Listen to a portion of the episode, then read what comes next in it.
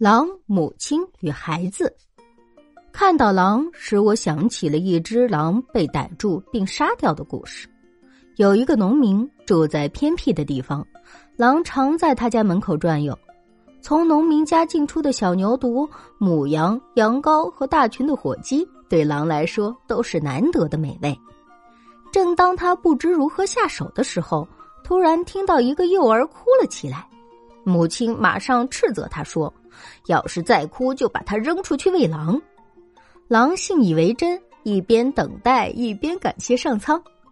当母亲使孩子平静下来后，又对孩子说：“下次别哭了，狼要是来了，我们就把他打死。”这是什么意思？狼听了这话，十分气恼，叫起来：“一会儿这样说，一会儿那样说，把我当傻瓜！”总有一天，当着孩子长大了，到了森林里采榛子时，再看我的。就在他说这话的时候，人们听到动静，从屋子里出来。一条看门狗咬住了他，尖棍和铁叉齐齐对准了他。有人问：“你在这儿做什么？”狼便把事情的经过讲了一遍。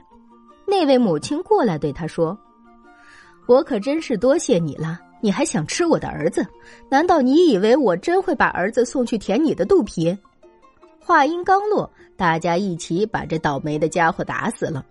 一个农民把狼的头砍下来，村主任将狼头挂在门上，并在旁边贴上皮卡底地区的一句名言：“狼大王，孩子哭闹时，妈妈责骂的话是不能信的。”砂锅与铁锅。铁锅向砂锅提议结伴旅行，砂锅婉言谢绝，说自己最好还是待在炉火旁。对自己来讲，稍有不慎，哪怕撞着极小的东西，就会粉身碎骨。你跟我不同，他说，你的皮比我硬，没什么能使你受损。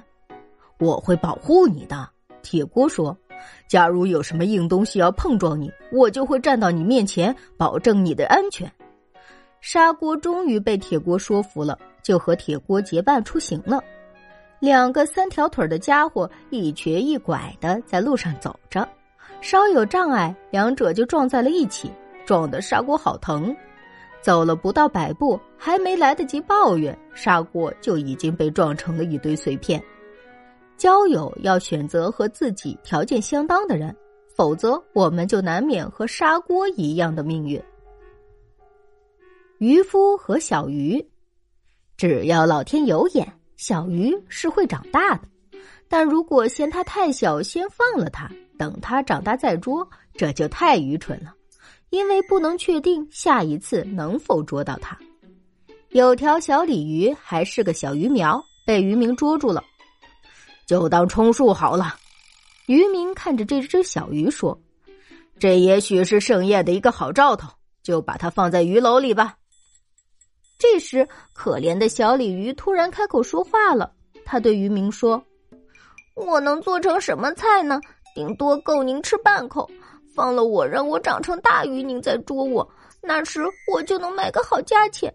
不然的话，您得捉上上百条我这样的鱼，才能够您做成一个菜，那太费劲了。